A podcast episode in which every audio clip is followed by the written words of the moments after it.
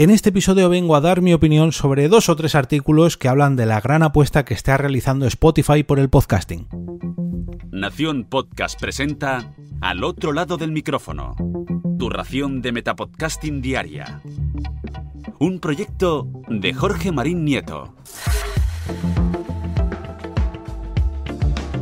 Muy pero que muy buenas. Mi nombre es Jorge Marín y esto es Al otro lado del micrófono, un metapodcast diario donde traigo noticias, recomendaciones, herramientas, artículos de opinión, mmm, curiosidades, incluso historia, todo ello relacionado con el podcasting en pequeñas dosis de entre 5 o 10 minutillos cada, cada día de la semana. Bueno, de lunes a viernes, ya me entendéis. En este episodio os vengo a hablar de tres artículos que he encontrado en las últimas semanas que hablan del papel de la multinacional sueca de audio en streaming, Spotify, y de su relación con el podcasting. En el primero de ellos nos hablan mmm, de una entrevista que han realizado con uno de sus máximos responsables a nivel europeo sobre los planes de la compañía para el futuro más próximo, o, mejor dicho, para el presente, porque ya hablan del 2022 y ya estamos en el 2022. En el segundo hablan de estos planes de futuro y de la estrategia que está tomando Spotify. Y en el tercero de una nueva funcionalidad que va a ayudar, entre comillas, a los oyentes de podcast de esta plataforma. Todo esto también está relacionado con las consecuencias para el propio medio, o sea, para el podcasting tal y como lo conocemos. Pero bueno, dejadme que hable un poco por encima de estos tres artículos. El primero de ellos está escrito por Javier Calvo en El Economista y es del pasado 2 de enero. Su título es Spotify, dos puntos. Nuestra misión ahora es consolidar nuestro liderazgo también en el mundo de los podcasts. El responsable del de, de sur de Europa, el sur y este de Europa, es Eduardo Alonso y es la persona que entrevistan en este, en esta, en este artículo. Con motivo del estreno de la segunda temporada de X-Ray. Nos hablan de este tipo de producciones que han realizado ya, sobre todo durante el pasado año, y que tienen previsto lanzar más para este 2022. Además de nuevos productos que van a incluir dentro de la compañía, como por ejemplo eh, la nueva opción que estrenaron hace bien poquito de música más charla, donde tú puedes grabar tu podcast a través de Anchor e incluir música que está alojada en Spotify, pero que solamente se va a poder escuchar en Spotify. Por ejemplo, también la posibilidad de incluir anuncios en tu, en tu propio podcast, perdón, gracias a la compañía que adquirieron hace ya años, llamada Megafon, y que llegó hace muy poquito a nuestro país, esta nueva opción. Eh, también la creación de más podcasts exclusivos. No, con, no contestan eh, cuáles van a ser esas nuevas incorporaciones, pero sí que dejan claro que quieren apostar por este, este formato ¿no? exclusivo donde ofrecerán podcasts exclusivamente en su plataforma. Mm, también hablan de que este tipo de producciones la realizan en, en ambos sentidos. Por un lado, los productores les hacen propuestas que ellos aceptan e incluyen dentro de su plataforma y ellos también son los que encargan a esas productoras nuevas producciones en exclusiva. Audiolibros. Sí, también van a incluirlos, pero no digamos en una apuesta tan importante como están haciendo con el propio podcasting como estamos acostumbrados, pero encontraremos audiolibros en Spotify. De todas maneras, si soléis encontrar podcasts en este tipo de formato, seguramente ya os habréis encontrado con alguno, aunque no sean de producción propia o de otra productora hechos en exclusiva para, para Spotify. Video podcast. Ojo, en Estados Unidos ya tienen video podcast. En Italia también tienen un video podcast en Spotify. Y en España llegarán pronto. Aunque solamente hablan de uno. Pero bueno, veremos a ver eh, en qué queda todo esto. Porque también aclaran que no es su principal objetivo.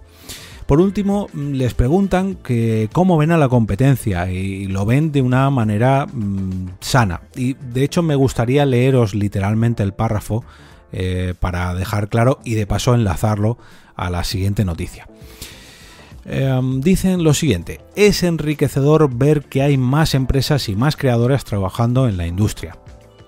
Formar parte de un ecosistema en el que convivimos varias empresas enriquece al propio ecosistema, permite a más creadores participar, mueve más dinero, atraerá a más gente y tanto oyente perdón, y tanto como oyente y como parte activa, disfruto viendo que la industria crece. Significa que lo estamos haciendo bien, que es un sector emergente en el que realmente hay oportunidades pero siempre teniendo en cuenta que Spotify parte de una posición privilegiada porque venimos de donde venimos y somos una plataforma líder en audio en streaming desde hace mucho tiempo en el campo de la música. Ahora nuestra misión es consolidar esa posición también en el mundo de los podcasts y los demás también trabajarán por conquistar su trozo de terreno, pero creo que tenemos la propuesta de valor más completa. Buscamos que el oyente encuentre en nuestra plataforma todo su ecosistema de escucha y que pueda tener también una experiencia única.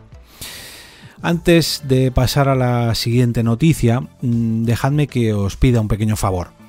Si mm, os gusta este podcast, este episodio, y sois oyentes habituales o la información de hoy os ha parecido útil, me gustaría pediros que compartáis este capítulo a través de vuestras redes sociales o bien con vuestros contactos más estrechos del entorno del podcasting.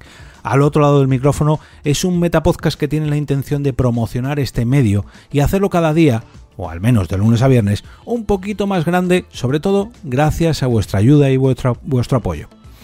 Y ahora vamos con el segundo de estos artículos. Está escrito por Félix Palazuelos el 30 de diciembre y se publicó en Hipertextual. Y dice lo siguiente, Spotify quiere que el podcast deje de ser libre igual que ya hizo YouTube con los vídeos.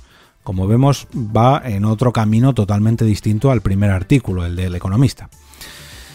En primer lugar, nos hablan un poquito de la historia del podcasting y de cómo nació. Es un formato totalmente descentralizado que no depende de ninguna plataforma ni siquiera para escuchar su podcast. Tú puedes escuchar un capítulo descargándote el propio MP3 o el propio archivo de audio o directamente importarlo, eh, importar su feed en cualquier aplicación que lo soporte. Con esto, pues teníamos la gran ventaja de poder llevarnos nuestros programas favoritos a la aplicación que más nos gustara o incluso a ordenador, teléfono móvil, televisión, altavoz inteligente, en fin, que no dependíamos de las exigencias de una plataforma centralizada. Mm, la mayor em, plataforma de podcast, ya no plataforma de alojamiento, sino plataforma, el mayor catálogo de podcast, eh, siempre ha sido, o hasta hace muy poquito, ha sido Apple Podcast. Y precisamente ha sido la tranquilidad de Apple Podcast respecto al propio podcasting la que ha hecho que otros, otras compañías les adelanten por la derecha o por la izquierda o por todos los lados, porque es que Apple Podcast ha estado completamente parada durante muchos años y quitando un pequeño movimiento durante el último año, dos años, no ha hecho prácticamente nada por el medio, hasta que llegó Spotify. Spotify llegó apostando el todo por el todo. En un primer momento nos permitió a los podcasters importar allí nuestro feed, nuestro RSS, para mm, prácticamente de forma instantánea mostrar nuestros programas en su plataforma. Además, poco a poco se ha ido haciendo con otras compañías que están relacionadas con el podcasting, como Anchor, Megaphone, Jingle, Ringer, Parcast, en fin, ha ido creciendo Mm, todas las herramientas que, ofrecen a los propios podcasters para que tengamos un ambiente más cómodo a la hora de realizar nuevas producciones en sus plataformas o mm, en sus herramientas que luego todas acabarán en su plataforma que es la plataforma madre Spotify. ¿Y eh, mm, cuánto tardará en llegar todo este ecosistema mm, a nuestro país, a España? Bueno, pues Anchor ya llegó de hace mucho. Megafon llegó hace muy poquito. Gimlet, Ringer o Parcas son producciones, perdón, productoras que, eh, bueno, pues a lo mejor alguno de sus productos llega a nuestro país, pero mm, vemos que eh, estas adopciones o estas absorciones que ha hecho Spotify tampoco es cuestión de que tarden mucho más de un año en llegar a, a España e imagino que será al resto de países también. Primero tienen una serie de pruebas siempre, en Estados Unidos sobre todo, pero poco a poco lo implementan en, en todo el mundo. Cosa que no siempre es así, en, por ejemplo en Apple Podcasts. Eh, Apple Podcasts a lo mejor pone una herramienta en Estados Unidos y no llega nunca al resto de países o Evox, por ejemplo, que sí ofrece nuevas eh, herramientas en formato beta, pero hasta que lo hace en abierto para todo el mundo, pues bueno, pasan meses y meses y a veces incluso años. Ojo, aunque no he estado tan dormida como Apple Podcast. Las consecuencias de todo esto para los oyentes y para los podcasters mm, son positivas, más bien positivas, porque luego vemos todos como nuestro catálogo de posibilidades se amplía, pero claro, esto hace que poco a poco, digamos que se vayan cerrando, se vayan acotando las posibilidades de expansión de cara a los oyentes las plataformas empiezan a cerrar sus programas en exclusiva, poco a poco mm, empiezan a limitar de alguna manera esto del feed en abierto, esto de cada vez a lo mejor no lo cierran, pero le ponen más pegas, eh, bueno. También la censura, por ejemplo, a Joe Rogan cuando le fichó Spotify por esa famosa oferta de 100 millones de dólares, vio como pasado un tiempo mm, algunos de sus episodios anteriores a la compra por parte de Spotify se vieron eliminados porque claro, no a lo mejor no estaba muy de acuerdo la plataforma con el contenido que él había ofrecido anteriormente. Consecuencias de fichar por una plataforma. Todos sabemos lo que acarrea, pero eso, claro, ya limita un poco la libertad, ese campo tan libre que era el podcasting hasta hace un par de años. Em, por ejemplo, también hemos visto compañeros aquí en España que no ven en estas plataformas el 100% de sus programas publicados allí, pues ya sea porque utilizan música con derechos, porque a lo mejor se meten en campos que no deberían y no todas las plataformas eh, permiten cualquier tipo de lenguaje aunque tengas puesta la etiqueta de explicit. Mm, por ejemplo, lo de los famosos logos en Apple Podcast, esto ya viene de hace mucho, mucho tiempo, que no todos los logos pasan el filtro y permiten que se vean publicados en Apple Podcast. Pero bueno, esto son consecuencias de leerte bien la letra pequeña. Pero claro, esa letra pequeña cada vez es más grande y cada vez cuesta más leerse todo para no incumplir cualquiera de las normas que te ponen. Ventajas de todas estas incorporaciones, pues son muchas. Mm, hace no sé, 15 años era muy, pero que muy difícil montar un podcast si no tenías ciertos conocimientos técnicos. Hace 10, bueno, las cosas eran más fáciles. Pero es que hoy en día mm, cualquier persona con cualquier grabadora o cualquier teléfono pues eh, puede realizar un podcast en cuestión de minutos, distribuirlo en las primeras horas de su vida y en fin, que, hoy en día es muy fácil crear un podcast gracias a todas estas eh, plataformas y a sus herramientas que han ido incorporando. Mm, lógicamente esto también tiene unas consecuencias negativas y es que cuanto más nos atemos a estas plataformas, nuestra libertad como creadores pues irá disminuyendo poco a poco. Y si cedemos toda nuestra libertad a una sola plataforma, o sea, si al final se crea un monopolio, aunque no sea al 100% un monopolio, pero bueno, si es Spotify o Apple Podcasts o Evox la que se hace con todo el pastel del podcasting, al final estaremos sujetos a sus reglas y a lo que ellos decidan en su plataforma. Y no podremos decirle a nuestros oyentes que nos escuchen donde ellos quieran, cuando ellos quieran, en fin.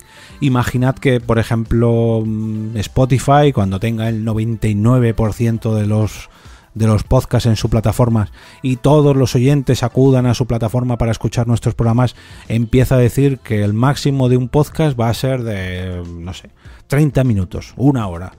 Y no podremos hacer nada, porque esas son las normas que habrá impuesto. O a lo mejor lo que nos dice es que para los podcasts externos que no, que no estén en exclusiva en Spotify no pueden superar esa hora o media hora de duración, pero si te firmas en exclusiva con ellos sí que puedes superar esa duración. Esto es simplemente un ejemplo. ¿eh? Ah, no sé, imaginad que mm, los podcasts a partir de X día que estemos eh, todos en Evox, por ejemplo, o en Apple Podcasts, no podemos utilizar lenguaje malsonante o está absolutamente prohibido que utilicemos música que no esté dentro de Spotify o que no esté firmada por las GAE. En fin, normas que poco a poco podemos ver reflejadas y que no deberíamos de aceptar a menos que lógicamente el podcasting sea perdón, sea adueñado por, por una de estas plataformas. Tenemos que ver eh, en dónde ponemos todas nuestras cartas y aunque Spotify tiene muchas cosas positivas, a lo mejor no son no es bueno que tengan todo el control. Por ejemplo, y ahora ya voy al eh, último artículo que quería reseñar en, en este episodio.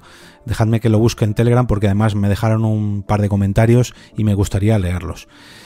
El título es el siguiente. La última novedad de Spotify hará la vida más fácil a las personas que escuchen podcast. Bueno, hasta aquí suena muy prometedor. A ver, ¿de qué manera nos va a hacer la vida más fácil a las personas que escuchamos podcast en Spotify? Pues en realidad este movimiento, esta jugada, está pensada para que esos oyentes que quieren apoyar a sus podcasts favoritos, que han incluido mmm, publicidad dentro de sus programas, pues lo tengan más fácil a la hora de acudir a los patrocinadores que ponen dinero en esos podcasts. En resumen, es que eh, está probando una nueva, una nueva funcionalidad para que cuando yo hable de mi patrocinador, que ahora mismo no tengo, pero os pueda sacar un cartelito si me escucháis a través de Spotify y que podáis pinchar en ese cartelito que estéis viendo ahora mismo. Esto es simplemente un ejemplo. Pues esto está muy bien si queremos patrocinar nuestro podcast y está muy bien si pertenece a Spotify y seguramente haga que mucha gente mmm, se lo piense dos veces a la hora de, de publicar allí eh, su podcast y sobre todo su patrocinador, porque allí podrán encontrar muchas, muchas personas que hagan clic en este tipo de tarjetitas. Pero claro, esto ¿realmente hace la vida más fácil a las personas que escuchan podcast? ¿O a los podcast patrocinados? O mejor aún, a los patrocinadores. Realmente el título es un poquito clickbait. Y sobre el título mmm, me han escrito varias personas, bueno, sobre el título y sobre el propio artículo. Pero bueno, dejadme que os la lea. El primero de fue el primero que lo escribió fue Andrés Becerra que dice, eso de hacerle la vida más fácil a la gente es la típica falacia para encubrir que lo que facilita es la venta al patrocinador. Hacer más eficaz la publicidad es el propósito natural de ella y no es reprochable dentro de la lógica del sistema imperante, pero esta lógica también incluye el engaño y la manipulación de la mente de la gente, lo cual sí es reprochable por perverso y degradante de la gente y de la comunidad.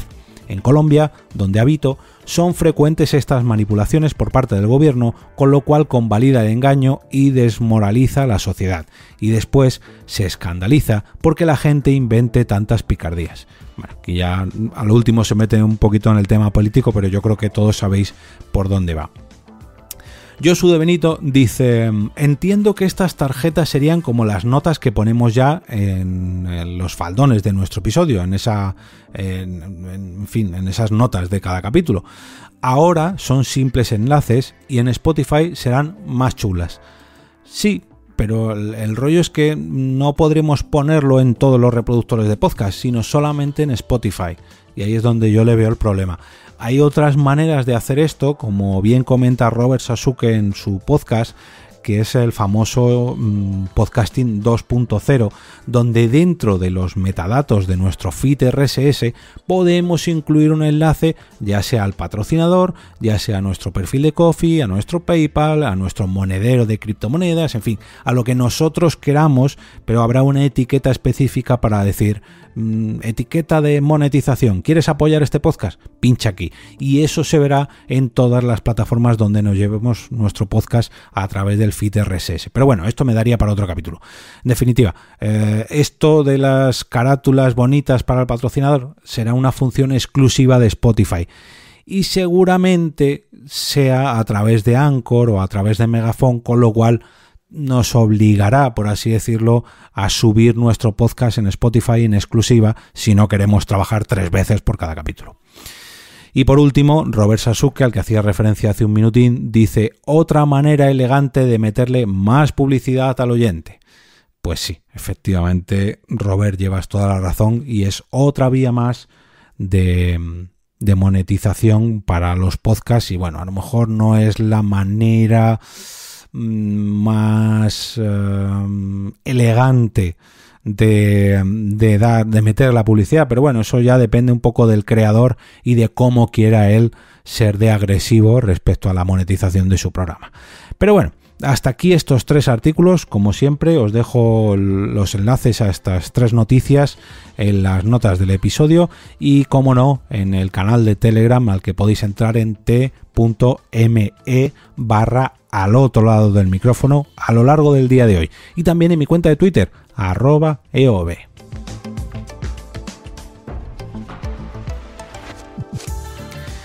Y ahora me despido y como cada día regreso a ese sitio donde estáis vosotros ahora mismo, al otro lado del micrófono.